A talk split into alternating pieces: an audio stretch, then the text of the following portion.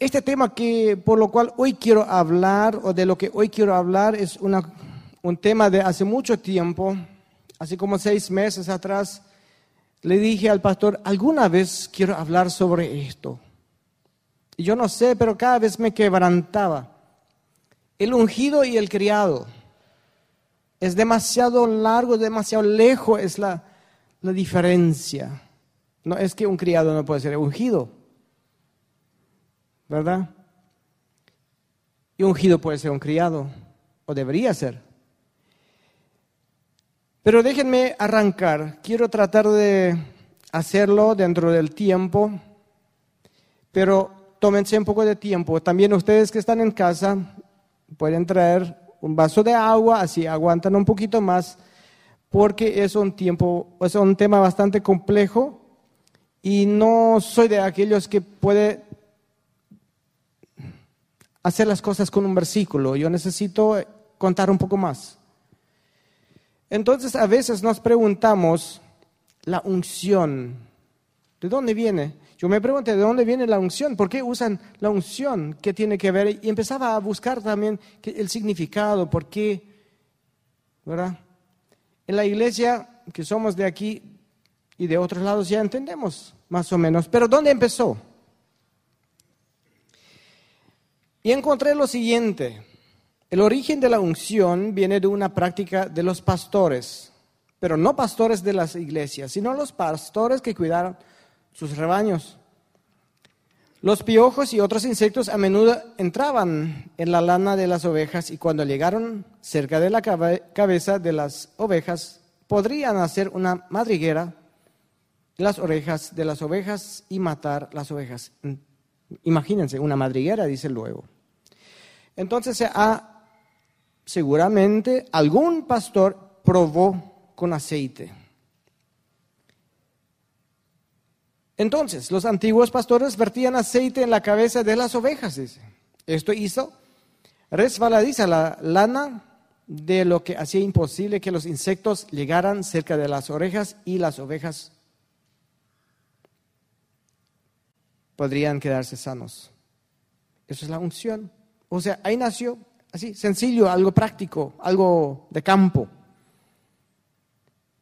También después se usó esta práctica para ungir a reyes, a gente que Dios llamaba para ciertas funciones, con propósitos especiales. Puede ser un profeta, etcétera. Entonces entendemos eso. Y, es lógico. O sea, es, es algo simbólico, pero es lógico. Es apartado, es cuidado por el aceite de esta oveja. Así, esta persona debería ser cuidado por Dios mismo. ¿Y un criado quién es? Es una persona que servía a otra o a una familia, no para ganarse el dinero, no para reclamar dinero, sino para subsistencia. Por lo general se trata de gente humilde, sin estudios, que realizan labores domésticas, socialmente sin voz, pero sujeto a la lealtad de su amo. Entonces tenemos estos dos, dos, dos extremos. Hoy quiero repasar con ustedes parte de la historia de David. No toda la historia, porque es muy larga. Quiero conocer con ustedes algunas personas para llegar a compararnos con algunos de ellos, sus decisiones, sus determinaciones y acciones. Muchos acontecimientos han marcado a David. Y hoy me voy a basar solamente en el libro de Primera Samuel. Y para no mencionarlo cada vez el libro, solamente mencionaré los capítulos y los versículos donde voy a leer. No voy a salir de esto. Y dice, y conocemos nosotros David, y, los, los chicos conocen más a Goliat que a David, por el por los chicos quieren ser gigantes como Goliat. Nadie quiere ser chiquitito como David. Pero todos quieren ganar como David y nadie perder como Goliat. No sé cómo es así, pero así es. David era conocido por esta historia. En todo Israel era un pibe. Yo me imagino en 14, 15 años por ahí. Máximo 16, no sé. Pero tener esto en tu legajo, haber matado una persona que, a, que 40 días hizo temblar a todo un pueblo, eso no es poca cosa.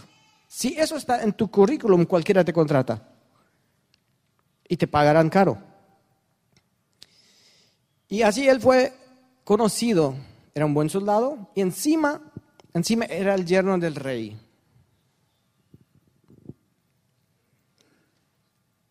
Y él tenía un don que nadie más tenía en Israel y eso era cuando él tocaba el, arpa se calmaba el espíritu malo que estaba en Saúl.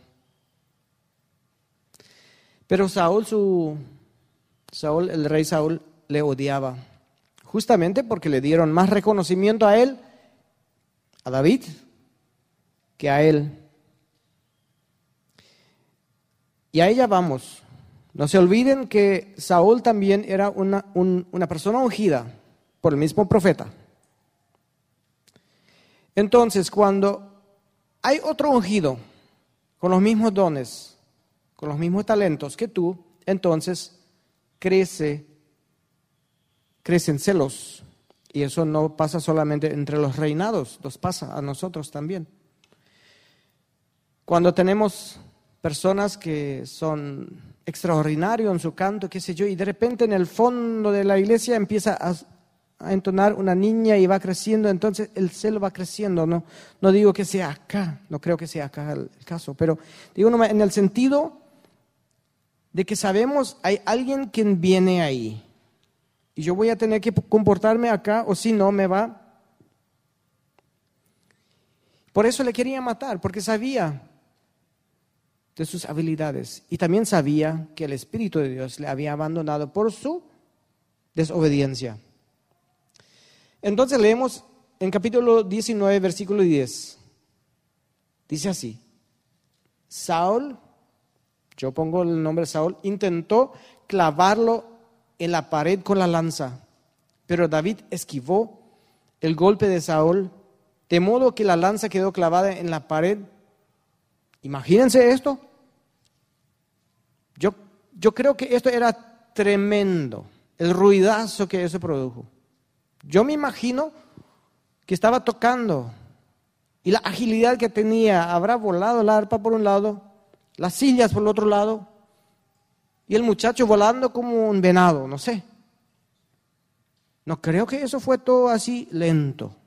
Eso fue tremendo. Pues la intención era, dice la palabra, de clavarlo por la pared para que se quedara ahí clavado. Eso no es poca cosa. Después de este acontecimiento, David se fue y vive con Samuel. Samuel, el profeta que le había ungido como el futuro rey. El rey Saúl se entera de eso y manda gente como para matarle. Pero saben que hay una, acá hay una cosa que me llama poderosamente la atención. No había nadie que le, que le defendiera. Pero dice la Biblia, fue impedido por el Espíritu de Dios. Este les hizo profetizar en vez de poder lograr sus objetivos. Existen cosas en nuestras vidas que el diablo no va a poder hacer, aunque nosotros no tenemos nada con que defendernos. Y lo volvió a enviar y al final Saúl mismo también se fue a buscarle y le sucede lo mismo.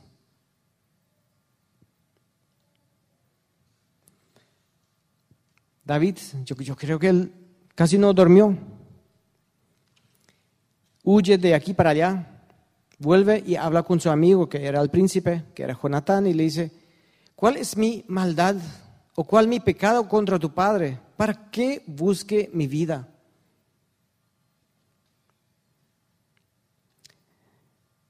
Y se acuerdan, se ponen de acuerdo que él va a ir a interrogarle a su papá por los motivos por qué le sigue a, a David. Se va Jonatán y cena con su padre. Y cuando, como, como es un hijo, ya sabe cuándo tocarle, cuándo preguntarle, y le pregunta a su papá, ¿por qué le va a matar? Y su papá responde, mientras que este muchacho vive, ni tú ni tu reinado van a estar seguros nunca.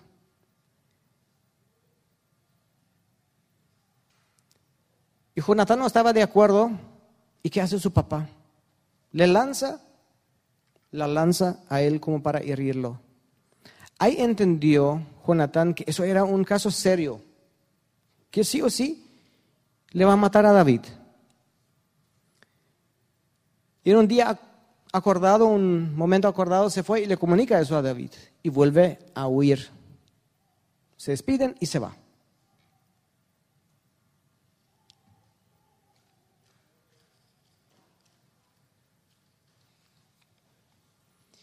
En esta ocasión se va junto al, al profeta Ahimelech. Y cuando llega, llega solo. Imagínense, esto es el yerno del rey y se va solo, caminando sin arma. Entonces le dice al, profeta, ¿no tienes un arma que me puedes dar? Y dice, el profeta, no tengo. Ah, sí, hay uno allá detrás. En el templo hay uno. Y es el arma que, que pertenecía a Goliat. Cuando tú lo mataste en aquel valle. Y ahí, si te gusta, tómala. Y dice David, ninguna como ella, dámela. ¿Saben que cuando el diablo nos roba las cosas, el gozo y nos amenaza y cuando hay un arma levantado contra nosotros y temblamos y estamos en angustia.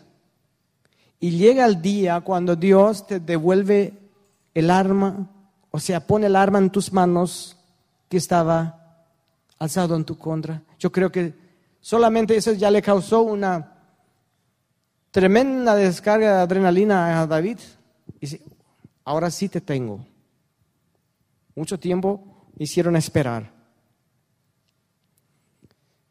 Cuando sucede esto, aparte este profeta le da pan, le da provisiones y consulta al Señor por él. Cuando esto sucede, en aquel momento y en aquel lugar había una persona más. Ustedes saben de esas personas que están ahí, que están ahí. Encima también estaba en la casa el profeta. Están solamente ahí, no hacen nada. Pero esta persona que estaba ahí no, estaba, no, era cualquiera. Era el jefe de los pastores de Saúl, del rey Saúl. Y lo vio. Era, él era un edomita. Vio todo lo que pasaba ahí. Y Saúl seguía con su afán de matarle. Él era ungido, David era ungido, entonces había una persecución de ungidos.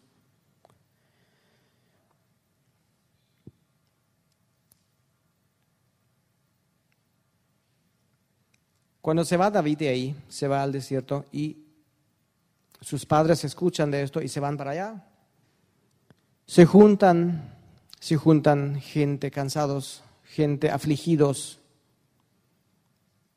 Fácilmente sumaron ahí unos 400 hombres. Después de eso va y pide por seguridad al rey de Moab por sus padres y vuelve.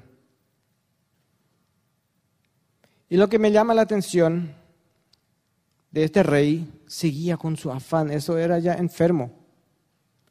Entonces, leemos en capítulo 22, hablamos de primera Samuel, 9 y 10, cuando estaba el rey Saúl reunido con su gente, entonces Doeg.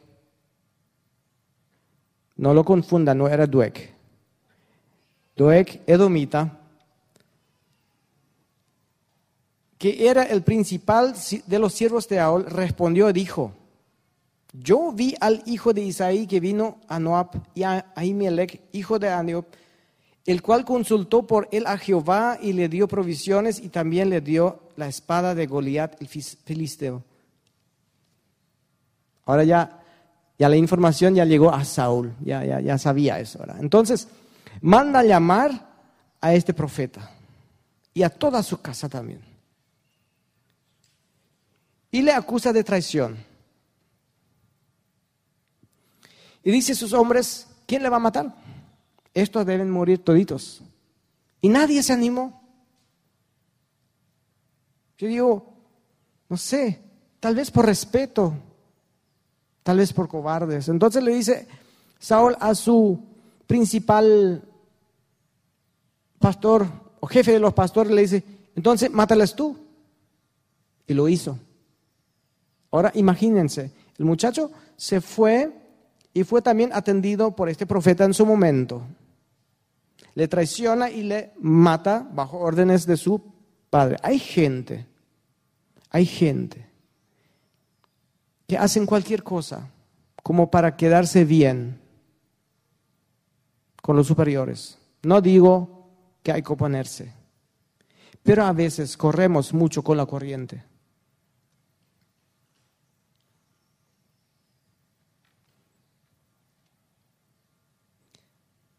De esto, de esta matanza solamente escapó una persona. Solamente escapó el hijo del profeta Ahimelech que había atendido a David. Y este se sumó al grupo de David.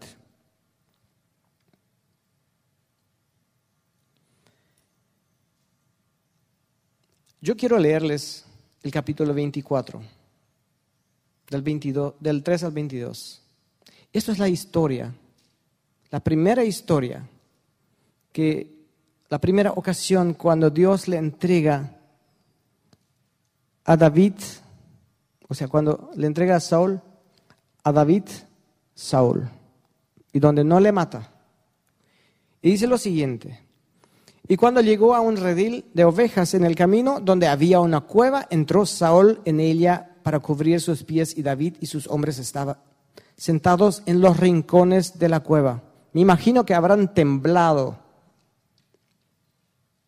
Entonces los hombres de David le dijeron, he aquí el día de Jehová que te dijo, entrego a tu enemigo en tu mano y harás con él como te pareciere. Y se levantó David y calladamente cortó la orilla del manto de Saúl. Y después de eso se turbó de corazón el corazón de David porque había cortado la orilla del manto de Saúl.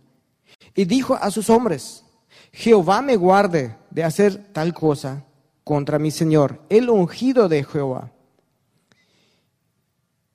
que yo extienda mi mano contra él, porque es el ungido de Jehová. Así reprimió David a sus hombres con palabras, y no les permitió que se levantasen contra Saúl. Y Saúl saliendo de la cueva siguió su camino. También David se levantó después y saliendo de la cueva dio voces detrás de Saúl diciendo, mi Señor, el rey. Y cuando Saúl miró hacia atrás, David se inclinó su rostro, tierra e hizo reverencia. Y dijo David a Saúl, ¿por qué oyes las palabras de los que dicen, mira que David procura tu mal? Y aquí han visto hoy tus ojos como Jehová te ha puesto hoy en mis manos en la cueva. Y me dijeron que te matase, pero te perdoné, porque dije, no extenderé mi mano contra mi Señor, porque es el ungido de Jehová. Y mira, Padre mío, mira la orilla de tu manto en mi mano, porque yo corté la orilla de tu manto y no te maté. Conoce pues y ve que no hay mal ni traición en mi mano, ni he pecado contra ti. Sin embargo, tú andas a casa de mi vida para quitármela. Juzgue Jehová entre tú y yo, y véngame de ti, Jehová, pero mi mano no será contra ti. Como dice el proverbio de los antiguos, de los impíos saldrá la impiedad, así que mi mano no será contra ti. ¿Tras quién ha salido el rey de Israel? ¿A quién persigue? A un perro muerto, a una pulga. Jehová pues será juez y él juzgará entre tú y yo.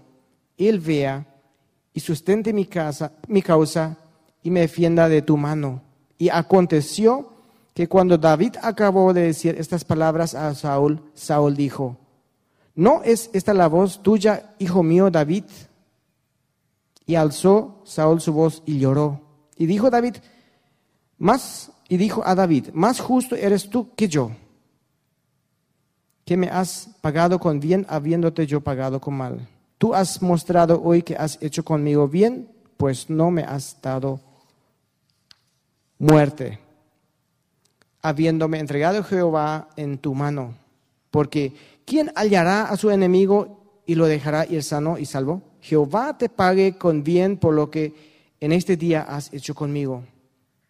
Y ahora, como yo entiendo que tú has de reinar y que el reino de Israel ha de ser tu mano firme y estable, júrame pues, ahora por Jehová, que no destruirás mi descendencia después de ti, ni borrarás mi nombre de la casa de mi padre. Entonces David juró a Saúl y se fue a Saúl a su casa. Y David y sus hombres subieron al lugar fuerte. No sé, no sé ustedes, pero yo estoy seguro que nos costaría mucho mantener esta, este equilibrio y esta conciencia. Es decir, no voy a tocar a esta persona porque es un ungido de Jehová. Dios también le ha llamado. A mí también me ha llamado a ser rey. Él sabía, ya tiene este llamado, pero no era su tiempo. Que esperar. A veces hay que esperar. Y a veces esta misma gente o las situaciones te persiguen donde tú alguna vez vas a estar.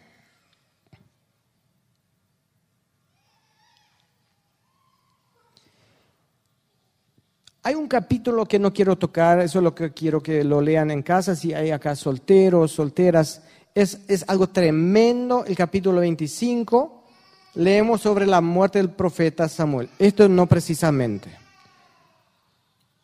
Pero también seguimos leyendo ahí cómo David conoció a Abigail, que dice la Biblia que era una mujer inteligente y muy hermosa, que llegó a ser su esposa.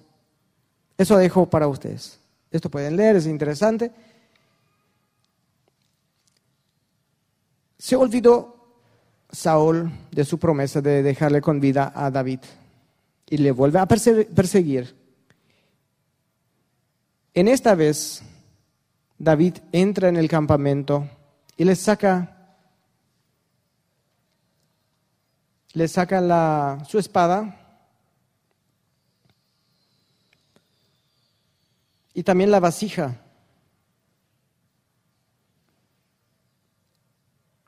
Él se fue con un muchacho y este muchacho tenía tantas ganas de matarle. Le dijo que no, vamos a dejarle con vida. No, es nuestro trabajo. Una vez más, Saúl fue un ridículo. Y le dijo que no mato a gente que tiene una unción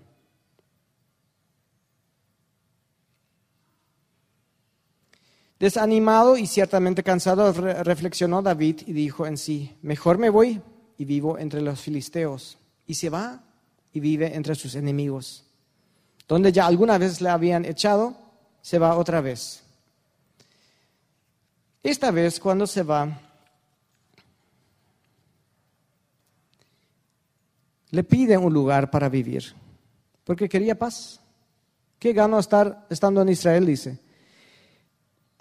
El rey aquí le da un lugar. En algún momento se desató una guerra entre ellos y los hebreos. Y como el rey ya le había dado tanta confianza, hasta le dio el puesto de ser su guardaespaldas de por vida, no una semana, de por vida. Entonces, le llevó al campamento, pero los príncipes de los filisteos dijeron a, Aquis, no, este, este es un hebreo, encima lo tenés en la retaguardia, si eso nos cae de atrás, estamos todo fritos. ¿Qué hay mejor que llevar nuestras cabezas para hacerse amigo de su rey? Entonces le hicieron volver a Ciclac, la ciudad donde ellos habitaban. Cuando vienen después de tres días caminatas, de caminata, encuentran en ruinas la ciudad quemada, sin mujeres, sin hijos. Todos se fueron, todos fueron llevados, secuestrados, sus animales, todo, todo, todo. Entonces, sus propios hombres, estos hombres que ya ahora eran 600, que habían disfrutado de las victorias, de las luchas y victorias, de tantas cosas lindas con David, esta gente se oponían y le querían apedrear.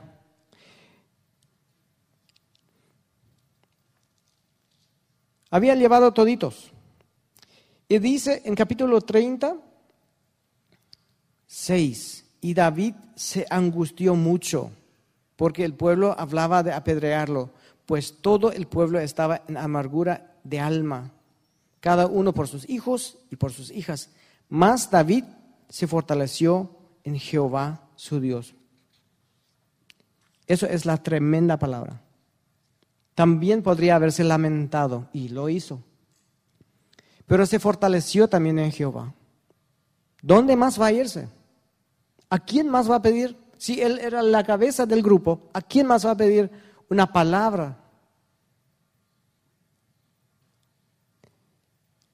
Entonces pide a Abitar, que era el hijo del, el profeta asesinado, el Befod, y se fue a consultar al Señor y dice, ¿lo voy a alcanzar a esa gente? Le dice el Señor, sí lo vas a alcanzar. Entonces, todo el grupo estaba detrás de, este, de estos asaltantes.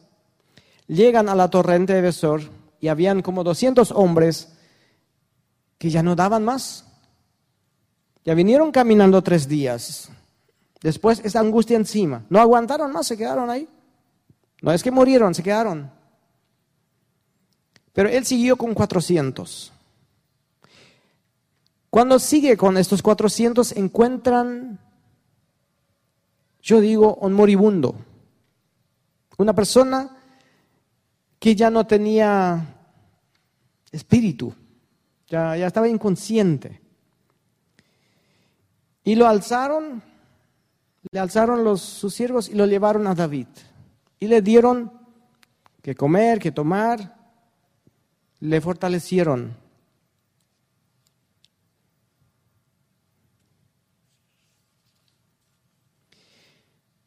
Y le pregunta a David, ¿de dónde eres tú? Cuando volvió a la conciencia. Dice, ¿de dónde eres tú? Era un egipcio.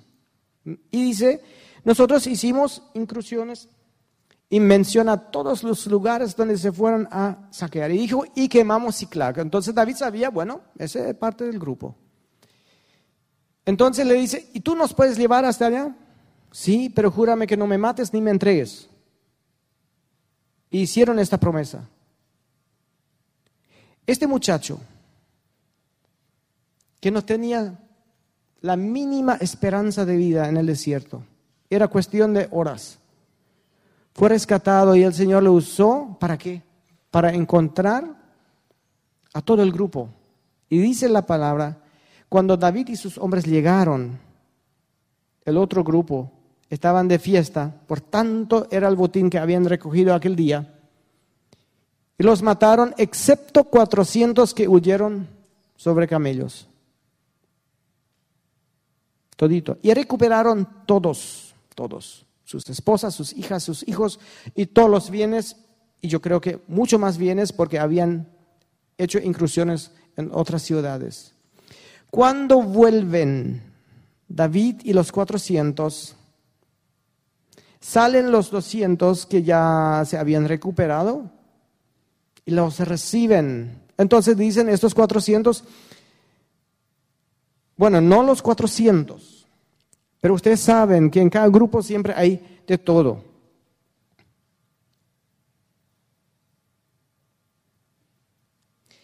Dice el versículo 22 del capítulo 30.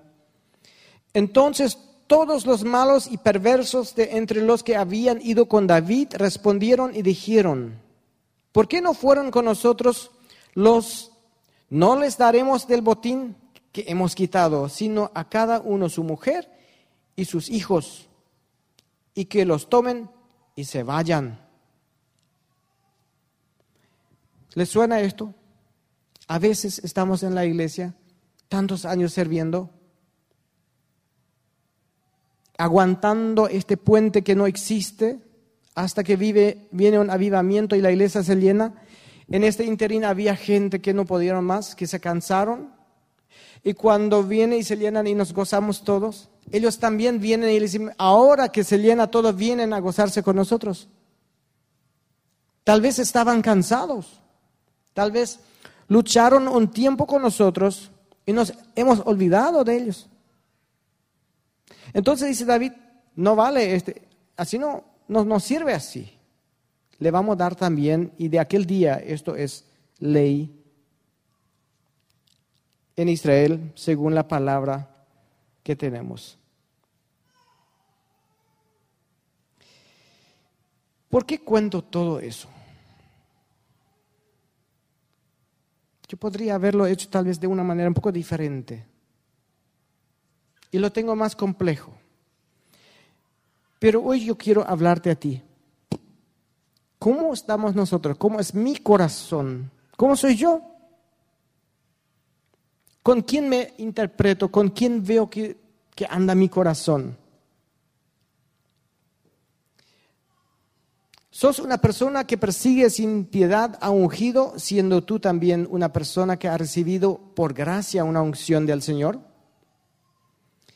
Si el Señor te ha ungido con un talento especial, un llamado a su servicio, no pienses que tú eres la única persona que ha recibido esta unción.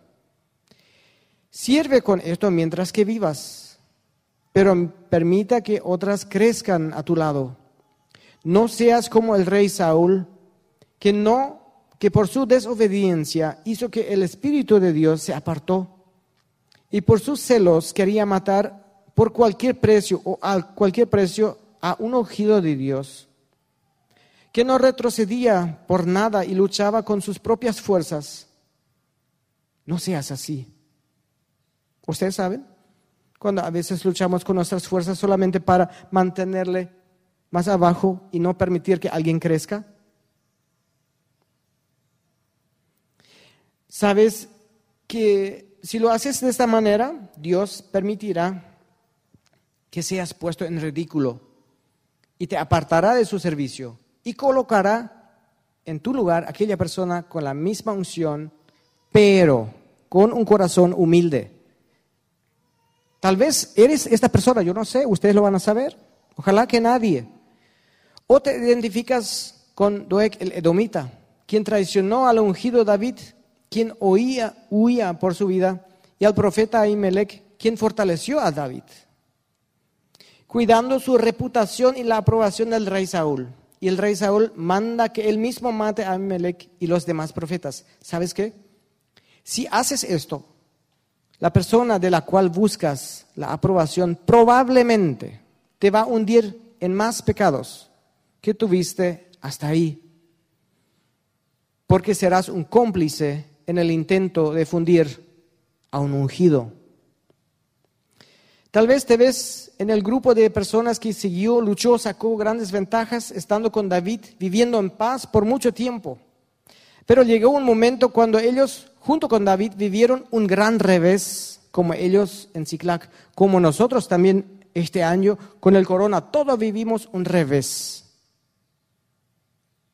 Pero también hemos festejado juntos cuando fue quemado su ciudad y llevado todo. Tal vez estás muy pronto y dispuesto a apedrear a una persona que mucho tiempo fue tu mentor, tu líder y guía espiritual. David se refugió en Jehová pues no tenía de otra. Haz lo mismo tú y seguí luchando y apoyando al ungido. Tal vez te sentís hoy como el criado que fue encontrado en el desierto moribundo e inconsciente, sin esperanza alguna de salir solo. Fue parte de aquel grupo que había asaltado a Ciclac. Se enfermó y el grupo lo dejó sin piedad como para que se muera en el desierto. Tal vez fuiste interesante para algún grupo de gente cuando estabas bien, cuando podían sacar provecho, mientras aportabas algo. Pero cuando llegó un momento de enfermedad en tu vida, te dejaron. Tal vez ya caíste en inconsciencia y te sentís un moribundo. Sabes que hoy te digo una palabra de aliento. Si escuchas estas palabras, si me escuchan ustedes, yo también me quiero escuchar. Y la gente que nos ven, Dios tiene piedad de ti. Déjate ayudar, déjate fortalecer por Él. Cambia de grupo. Aporta con tu conocimiento al reino de Dios y los que recibieron la una unción. Serás grandemente bendecido, como aquel muchacho que fue salvado de morir.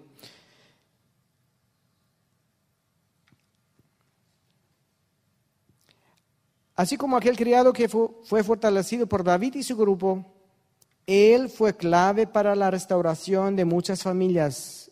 Escuchen, a veces aportamos algo, pero aportamos para la restauración de familias. Y esta persona fue clave. Tal vez hoy te encontraste en el grupo que pasó con David. Los torrentes, siempre fuiste fiel a Dios y aportaste al reino de Él. Pero tus hermanos se cansaron y no pudieron más. Sin embargo, tú seguiste en la lucha. Y cuando llegaron los grandes aciertos y Dios te dio victoria una y otra vez, ya no quisiste compartirlo con tus hermanos cansados lo quisiste apartar y quedarte tú solo con la bendición. Nos enseña esta historia otra cosa, agradece si estás con fuerza y ten piedad, con aquellos que tal vez por motivos que desconoces se cansaron. Comparta y fortalécelos con aquel que el Señor a ti te da. Si ya sos una persona ungida con algún don especial o alguna fortaleza espiritual, te quiero recordar, escuchen esto, les quiero recordar a todos y a mí en primer lugar, esto no es algo privado, algo personal. Dios te confió mucho y eso es para servir con humildad a otros. No pienses que tendrás un camino fácil. Pero Dios te estará contigo, te protegerá, aunque ya no sabes cómo. No seas desprevenido, no te creas muy instruido o basarte en experiencias. Todo eso ayuda, pero quiero decirte, hazlo como David. Consulte a Dios porque de Él has recibido y Él te lo puede quitar como a rey Saúl. Si no estás, si esto no haces, no podrás tener la fuerza y tener a tus adversarios en tus manos y no dañarlos. Quiero volver a leer eso. No podrás tener la fuerza y tener a tus adversarios, tener en tus manos y no dañarlos, como David lo tuvo en varias ocasiones con Saúl. Esto es una fortaleza demasiado grande no podrás levantarte una y otra vez y confiar en un día mejor. No podrás soportar tantos rechazos como recibió David, de sus hermanos, del rey Saúl, de los filisteos, del rey de, ellos, de sus propios hombres que le querían apedrearlo. David era muy rechazado. Ser ungido con dones especiales, talentos, en cualquier área o si lo anhelas, serlo, o tener una posición de repente en la iglesia. Entonces te tengo que decir algo. Anhelas algo muy lindo, pero anhelas algo muy pesado, algo muy difícil de cumplir. O por si acaso las historias de David eran con aire acondicionado y autos. No era así. Y hoy día no es así. Cuando nosotros nos ponemos en la brecha y somos obedientes a lo que Dios nos ha confiado, la vida es difícil. Pero Él nos salva. No deberías tener miedo por lo que te digo. Dios nunca te abandonará. Confía y busca tu unción. No